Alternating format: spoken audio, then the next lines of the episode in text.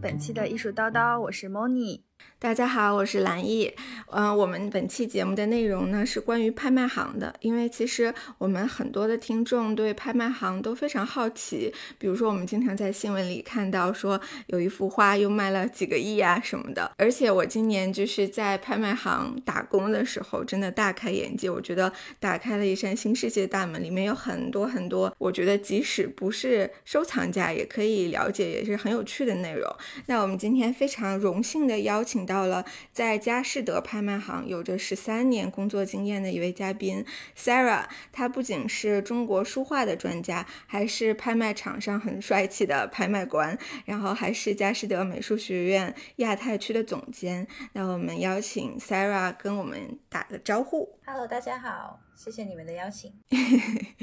欢迎 Sarah 老师，嗯，那我们先请老师给大家介绍一下自己的工作经历吧，比如说怎么跟佳士得结缘的呢？呃，尤其是您 一开始是怎么进入佳士得拍卖行工作的呢？嗯，其实都是一个机缘巧合的。方法进去这个拍卖行业的，因为刚我的本科其实是哲学跟英文文学，所以当时刚开始读大学的时候也没有想过会做拍卖行。读完之后回到香港的时候，看到很多朋友都不是是做 banking 啊。就是做律师，那我就想啊，再试试做就律律师吧。那就回到英国读了一个啊 degree，读完之后发现原来这个工作真不适合我自己，因为每天每天上班都是看很多文件啊，看很多 document 的东西。其实都是爸爸有一次说，哦，他。他遇见一个朋友，他是做拍卖行的，要不要去试试啊？看一看拍卖行的工作会不会有兴趣？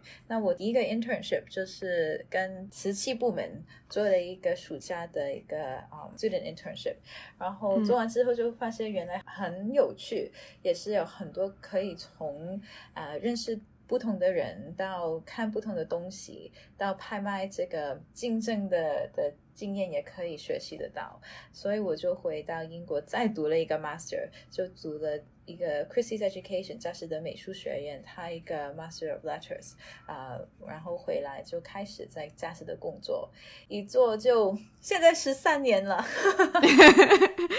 对，而且我看到。您是零八年的时候是以那种管培生的形式进入佳士得的，就是有一个艺术的 master degree，但是其实更多的关于中国书画的，是不是还是在工作中学习到的？是的，因为刚开始第一年的时候，其实他有一个培训班啊，所以他会在十八个。月里面，希望我们可以到每一个部门去工作。你说是亚洲艺术，好像我去了啊瓷器部啊，去了中国书画部，也去了当代美术部啊，它中间也会。把我们分到去 finance 啊，啊 client service 啊，marketing 啊，很多不同的部门，大概所有都要有大概三个星期到一个月的工作经验，呃，经验。然后他是到最后才跟我们去谈啊，其实我们是在哪方面最有兴趣，或者说哪个部门觉得我们有这个发展的呃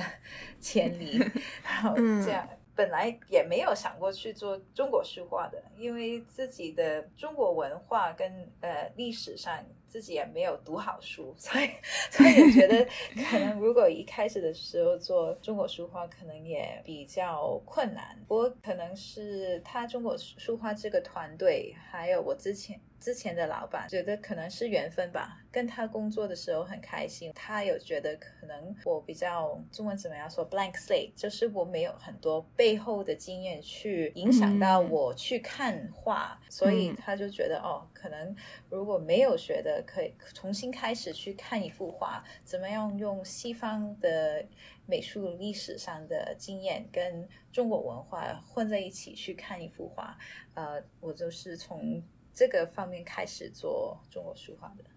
嗯，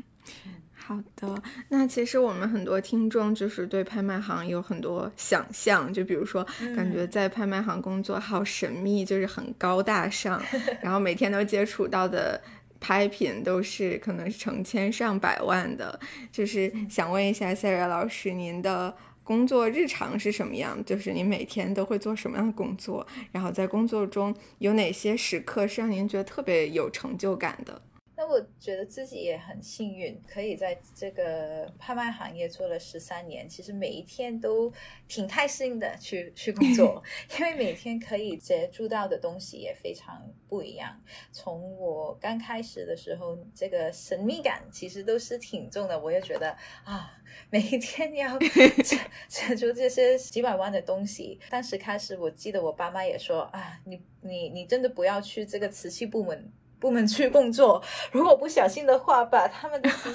打破的话，我们就没有钱去 去还。那所以他们知道我做书画的时候，也觉得啊，这个比较安全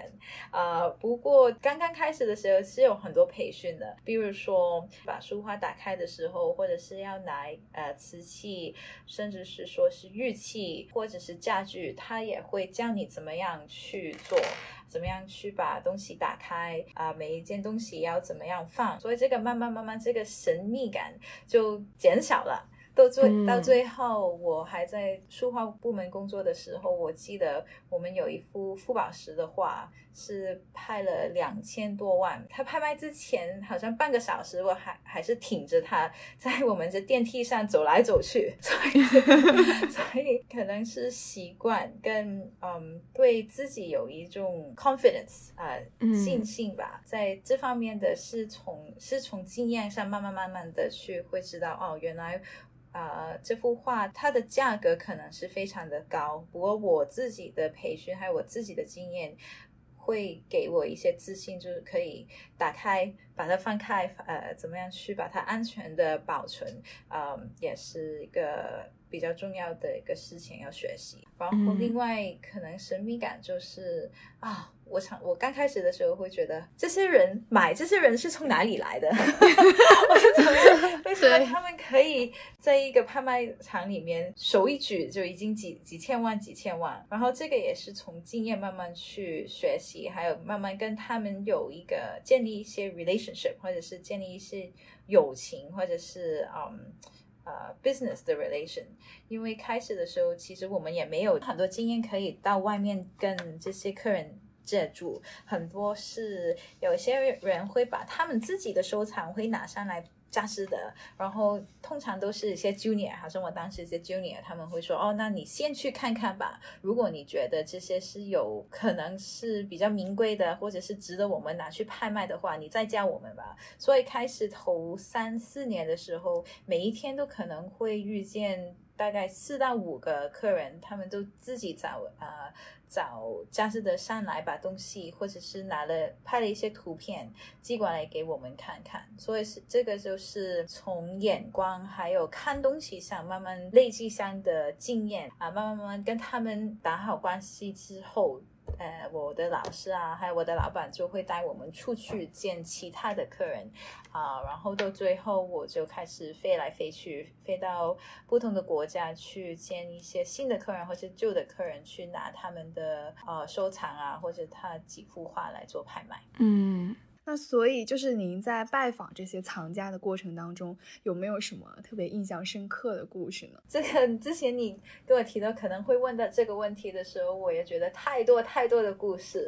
都都不是，因为我从我从一三还是一四年的时候已经开始飞来飞去。那除了在香港会见客人之外，我大部分的时候都会在东南亚啊，马来西亚、呃，新加坡、印尼。这些地方都会拜访到啊不同的收藏家，可能因为我们说的是艺术，或者他们的嗯他们会很欢迎我们带他们的家。所以他们分他们会分享很多的，有一些有一些藏家会跟我说，是因为他的儿子啊，或者他的女儿对艺术没有兴趣，然后他们怕，通常都是怕他们过剩之后，女儿就会把他们的东西运掉，还是 还是在一个很低的价钱把它拍掉。所以很多时候就会遇见一些客人用了三十年、四十年去慢慢慢慢把自己的收藏。啊，收起来，在这个时候觉得，哎呀，没有办法可以啊传到下一代的时候，他们就会找我们，跟我们去谈。有另外一些就是可能父母过身了，他们发现，哎，他们的家里原来有不同的艺术品，所以除了看书画之外，有时候我们会去啊收藏家的家去把。他们很多无论是珠宝啊，无论是啊家具、瓷器、书画，都会帮他们拍照，然后发到不同的专家里，帮他们做一个估价。印象最深刻的故事会是到南美，我们去追随了张大千之前他搬去南美的时候的一个路线，所以我们在这次的呃探访里面去找到一些张大千还在生的时候的一些人，好像他的农丁啊，有一有他之前的医生的后人。也找到他之前的邻居，他们全都会有一两幅张大千的书画，真的跟艺术家有一个直接的关系。我觉得这个可能是印象最深刻的。嗯，好有意思哦，追随张大千的脚步。那我还有一点就是很好奇的是，比如说很多藏家他的收藏体系可能是要十年、二十年、三十年这样的一个时间长度去。建立的，然后他可能慢慢在建立他的收藏的时候，比如说他开始是对书画感兴趣，然后他后来又对西方的什么感兴趣了，那他们的这个收藏体系通常就是是如何建立的，然后他们的感兴趣的这个。品类会是怎么样的一个情况呢？嗯，可能我是这几年才发现，其实很多人慢慢慢慢会做这些跨界的收藏。我刚开始工作的时候，可能是因为我真的是专注在中国书画里面这个部门，所以大部分遇见的收藏家都会是六十岁以上的 男生收藏家。他们通常的收藏是一派式的去做，可能他喜欢岭南派的画，他就会慢慢去收藏岭南派的画，然后他会把它扩大到四川啊画或者海派画或者呃晋派画，然后他会慢慢去把它这个 expand。现在我在大师的美术学院工作的时候，我就发现原来很多新的收藏家或者是年轻的收藏家就没有这个 category 的限制，他们就会看到喜欢的，可能是在美感上，或者是说是在他们自己喜欢的某一派。你是有些喜欢支持女性的画家，可能是比较喜欢印象派，他不会把自己放在某一派或者某一幅某一个时代的的艺术去收藏，会看很多。那我觉得这个也是一个很自然的社会发展，因为你说如果你想到之前六十年代、七十年代，呃，收藏家收藏没有他没有这个互联网网，没有 Instagram，也没有。还有其他的，嗯，可以找到画的途径上，很多时候都是要通过他们一些 local 的 gallery 啊，或者是说哪个城城市里面的美术馆在做某个展览的时候，他们就会意识到，哦，原来这个是这个年代或者这一派最重要的收藏，那我要这样去收藏。现在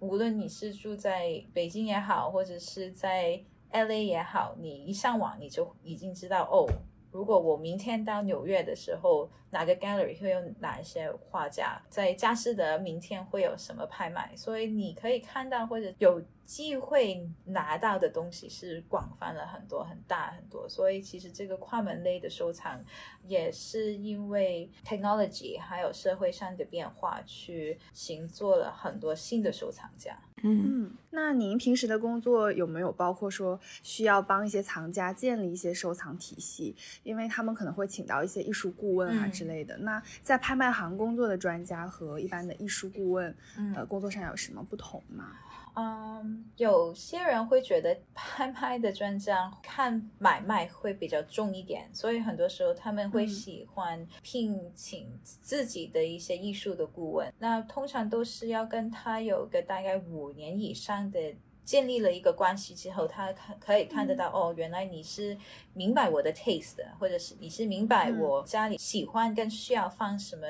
类的艺术品。然后他就会慢慢慢慢跟你去分享。我觉得如果你是从一个艺术顾问的话，他就比较 independent，他可以无论在什么拍卖行也可以介绍你去买，那什么什么画廊也可以介绍你去买东西。所以我觉得这个怎么帮收藏家？做这个体系通常都是一个 trust 啊，都是一个信任的问题。如果你跟某几个收藏家有缘分的话，他信任你，还有他你跟他的眼光，他觉得你你明白他的眼光，通常就会可以帮助他们去 advise 他们的收藏。嗯，刚才 Sarah 也提到了，就是现在很多新的藏家在做跨门类的收藏嘛，就是会呃收藏各种呃不同的类别的自己比较感兴趣的这些艺术品。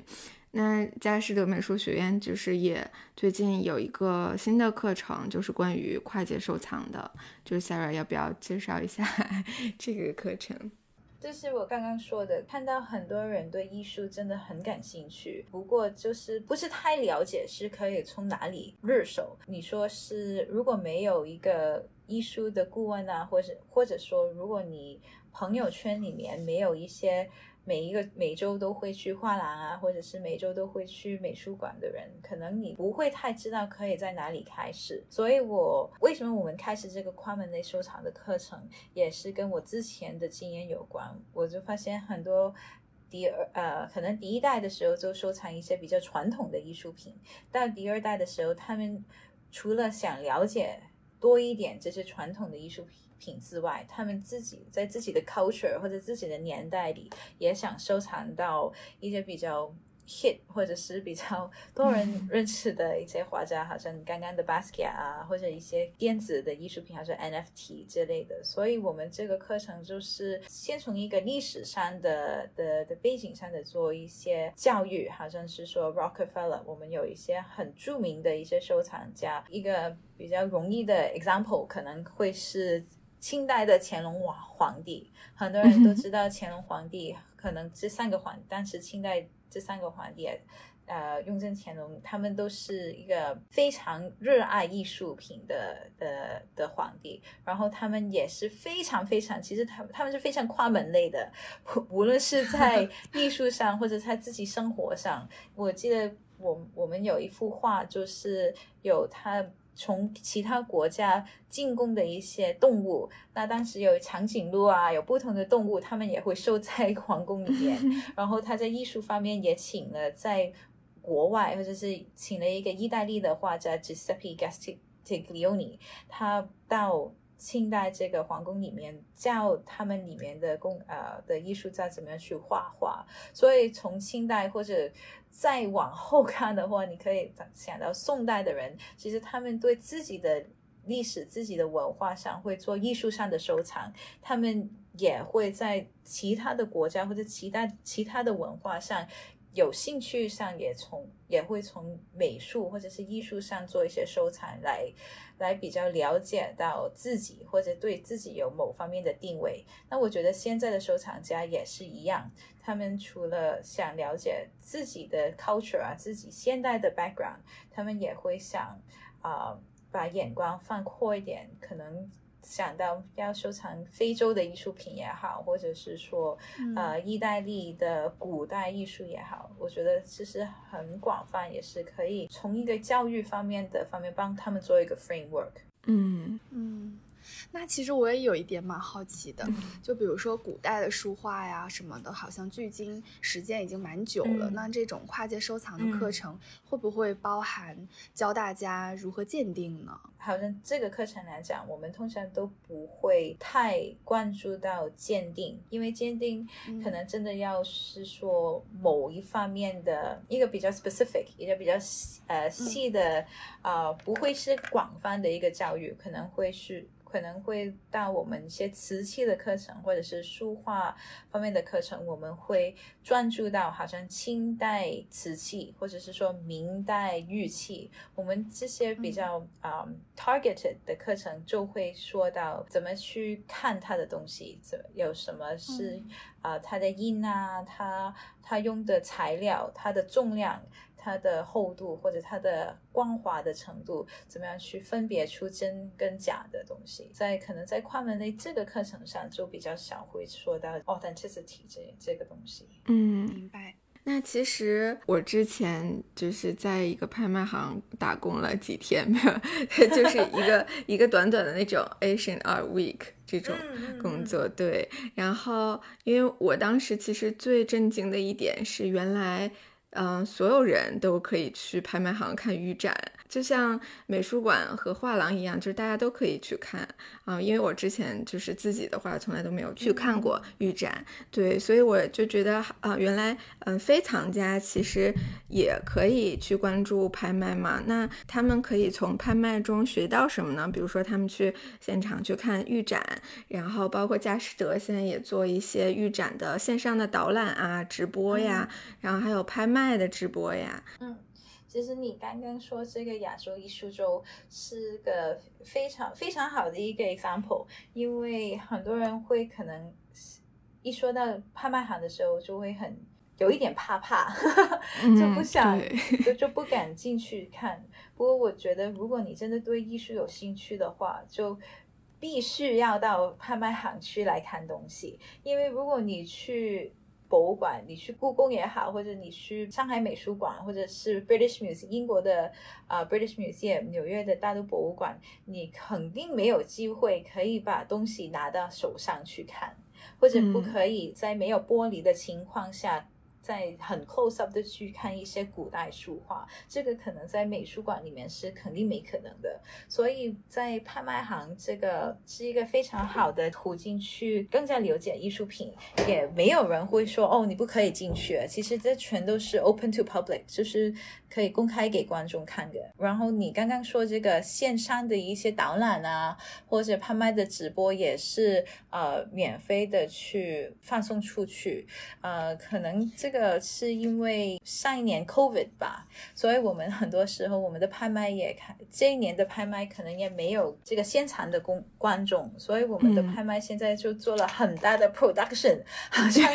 好像是有也有摄影师啊，然后我们有不同的 camera，不同的 angle，这个现在做拍卖官的压力更大，因为 他们就会在做直播，然后他也会放在一些 social media 的 site，然后人家。可以 live 的去写一些 comment 啊，去去去讨论这幅画，所以我觉得现在有很多线上的我们做的也可以吸引到很多新刚刚开始喜欢艺术的，或者说你很多观众，如果他下次到香港啊、伦敦或者纽约，也可以到我们佳士得的预展去看看东西。嗯，因为佳士得真的特别好，之前就是去年的时候也有邀请梦妮去看预展，对的，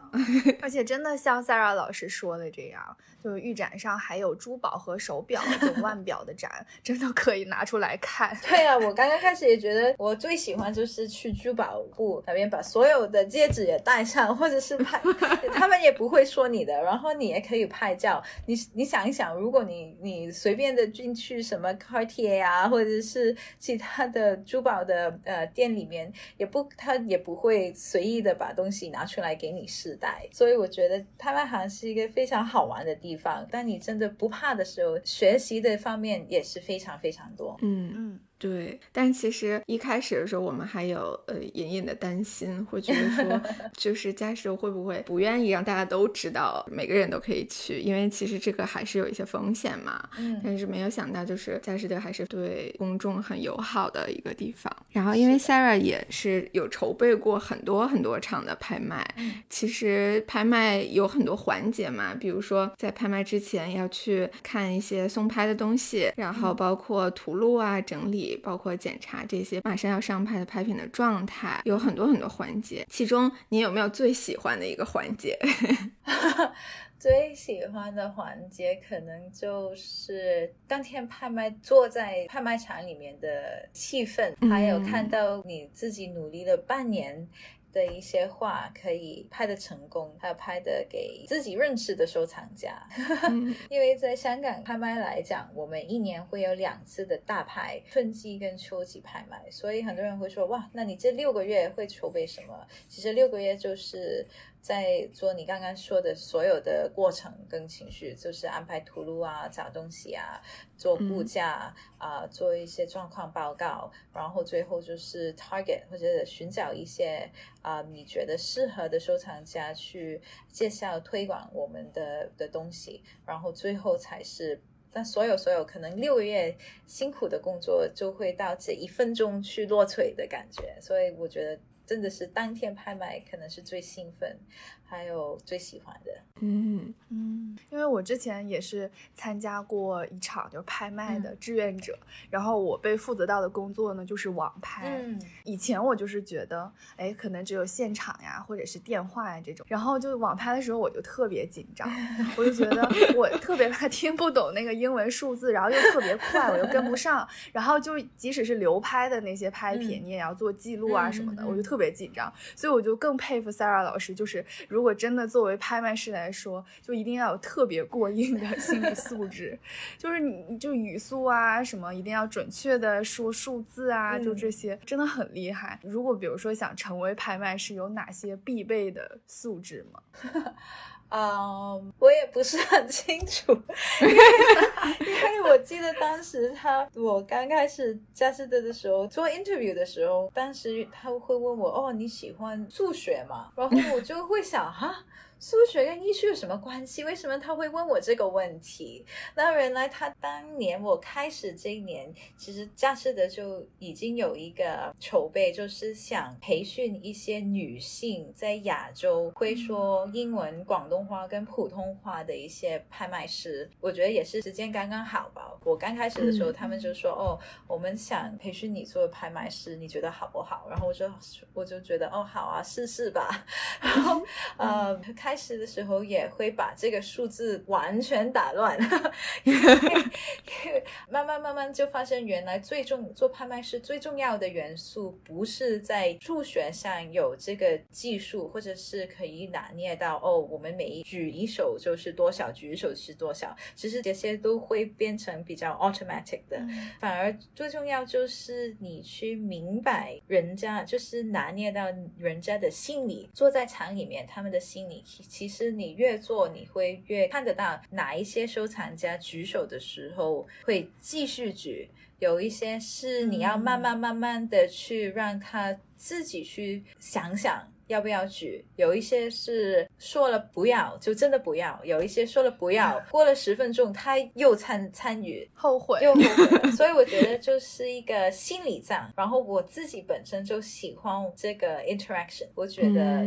这个也是跟刚刚你说这个拍卖行的神秘感。就是当你慢慢认识藏家的时候，你就会慢慢了解到，可能图录三百五十元，他不想用这个钱。不过到经常拍卖的时候，他几千万、几千万，他就也会继续 举上去。这样子的就就是明白到藏家他们的心态，还有明白到很多人都是有一些是 Type A，你们应该都有知道 Type A 的。如果你可以让他们觉得他必须要买得到，你就赢了。有一些太逼的，你就去慢慢去说，喂你到哪个定位、哪个价钱，你会知道要给时间，让他慢慢去想，慢慢去考虑。嗯，所以我觉得这个可能心里跟客人有有这个互动，真的是一个 skill。也是我觉得是最好玩的地方。嗯，是。其实我在看一场拍卖的时候，经常会有等待客人出价的时候，那这个时候可能就是比较考验拍卖官他的临场的应变能力。就是这个时候，你一般都说点什么才能避免冷场的尴尬呢？介绍展品吗？这种？我之前这个拍卖的老师他会说，其实不要介意到有 silence。他说，很多时候，如果刚开始的拍卖师都会很怕会有冷场的尴尬情况，然后他们就会说很多说很多。他之后教我就是，如果你可以很定的站在场上不说话。等待一个人的回答，可能他觉得他必须要回你的，因为你不是在跟很多人去谈话，你的眼光只看在一个人的身上，你就是等待他的回答。他可能不会觉得尴尬，不过他会觉得 OK，你真的是在等我，所以他们就说哦，其实不要说这么多话，也也 OK。不过你会看到每一个拍卖师他自己的 style 也不一样。嗯，对，我觉得很多拍卖官就还挺幽默的。也要化解很多东西，对。然后，那我还有一点很好奇的就是，比如说做拍卖官，他需要是某一类就是艺术门类的专家吗？哦，基本上是不需要的，因为如果你要做呃中国的拍卖官的话，其实你是什么品类的东西也要拍，不只是艺术品。如果是房地产啊、车啊、猪啊 什么 门类的东西，也是也是要考同一个同一个考试。所以拍卖拍卖师通常他们的培训就是在 legal 法律上啊要一些背景的了解，然后他们你刚刚说数字上都可以说得清楚跟流利。有一些人会比较喜欢拍。自己熟悉的门类，可能不是因为他们对这些画熟悉，比较重要的是因为在厂里面的人他们就熟悉。好像如果我拍中国书画的话，厂里面的人我大部分的都会认识。然后如果有一些新的厂家，我也可以啊 notice 得到。其实也。不一定要做自己认识的的东西，因为你到场上的时候，很多都是说数字，也没有很多时间让你可以解释画什么什么什么好。这个时候已经太晚了。嗯，那您还记得您第一次做拍卖官的那个经历吗？有什么特别难忘的事儿吗？哦，有啊，我说错了好多次。啊，我第一场是拍手表的，我非常非常的紧张。然后拍卖拍卖行里面有一些拍品可以是无底价，这个无底价你们知道吗？嗯，就是客人。把东西放在我们拍卖行放，然后他说：“其实我什么价钱我都肯卖出。”通常收藏家拿东西过来的时候，他会有一个最低的价位，有一个保险价。嗯，如果拍卖当天达不到这个保险价，他就会卖不掉。有些人会说：“哦，我这里有五十个手表，那某几个什么价钱都可以卖出。如果没有人要的话，十块我也可以卖出去。”那那当时我就就刚刚好有有一个拍品就是无底价的，所以他好像。刚开始都是三四万，然后我看没有人举手，我们就是要把价钱砍到一半，所以我好像把它减到一万五千，减到差不多五千的时候也没有人举手，然后我就非 常紧张，我就说：“哎呀，会不会给人骂？如果卖不出去，我就把它过了。”我就说：“哦，到下一个拍品。”不过原来我是错的，原来在我们的他的 contract 上，我要一路一路把这个价钱放低，到最后看有没有用十块或者。一百块钱更低的价钱，我都要把它卖掉。对对对，不过因为当时我就很怕，我就想，哎，肯定会给人骂。如果这么低的价钱也卖出去的话，就会不好。然后我就把它 pass 了。竟然还有这种情况，你做错。然后他就跟我说，你做错了，你没有把它卖掉，你是把应该是把这个价钱一路放低，一路放低的去拍。对这个，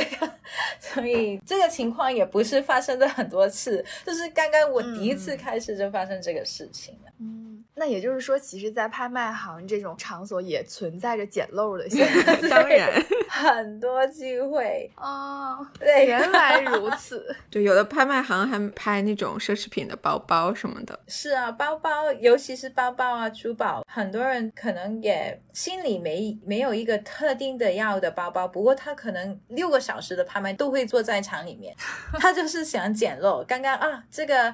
比市场上的价钱。低，或者是说，哎，刚刚没有人买，他就要举，所以你们都可以过来做一下，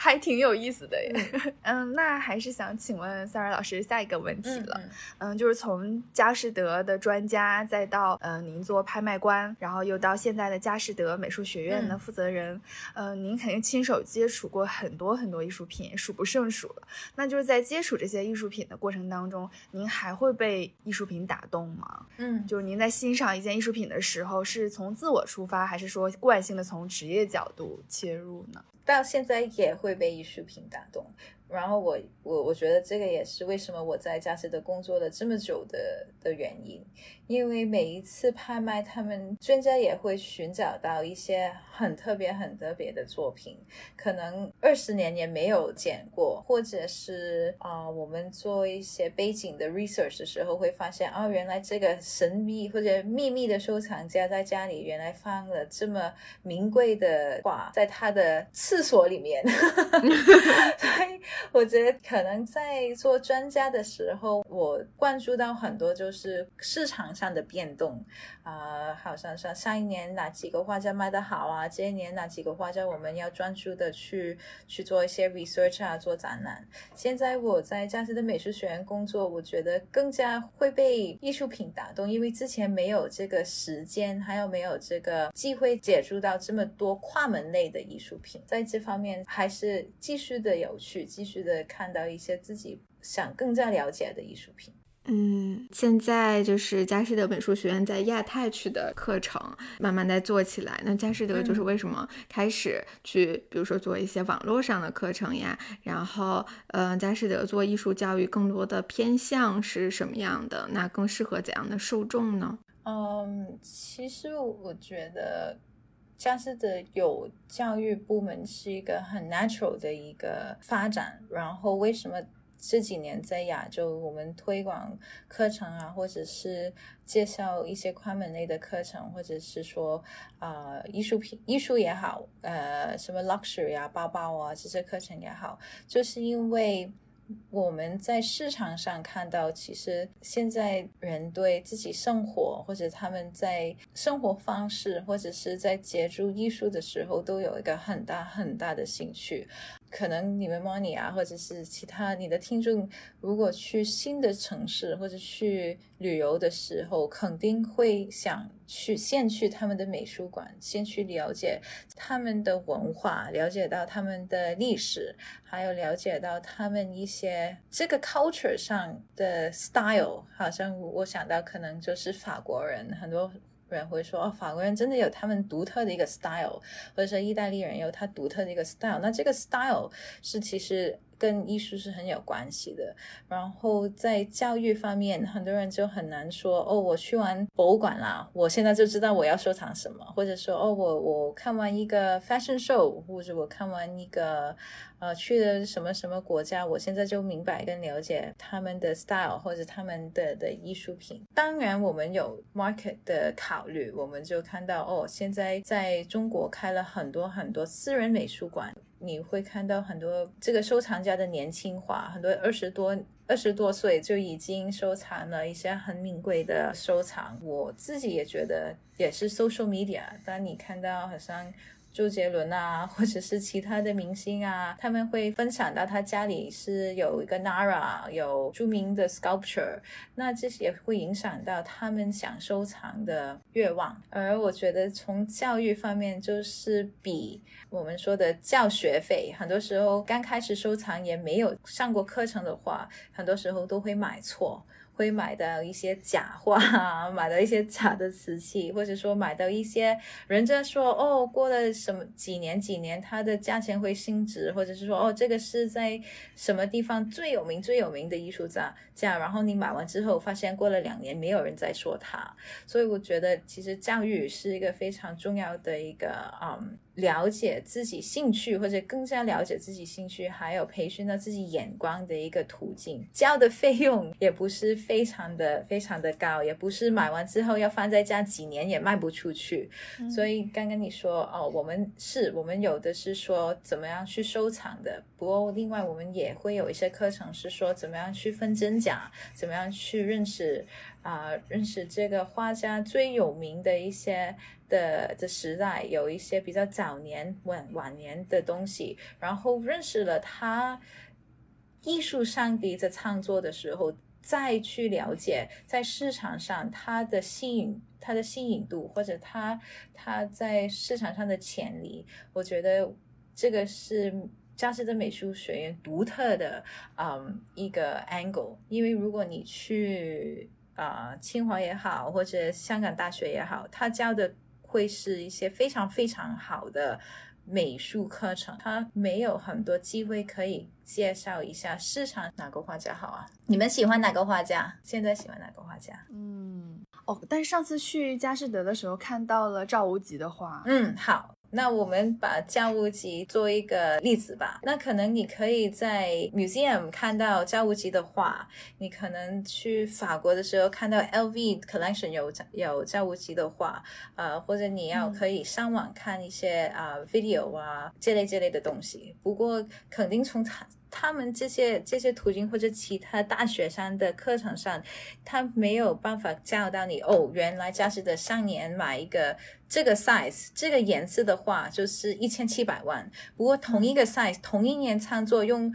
用红色创作的是比它更高或者更低啊？我们会做很多 comparison，我们也会从一个市场上的角度去教你怎么去看画。虽然可能你真的有这个经济上的能力，还有呃可以买到教务级的画的时候，你必须也要学习到怎么样去挑选出你自己 A 喜欢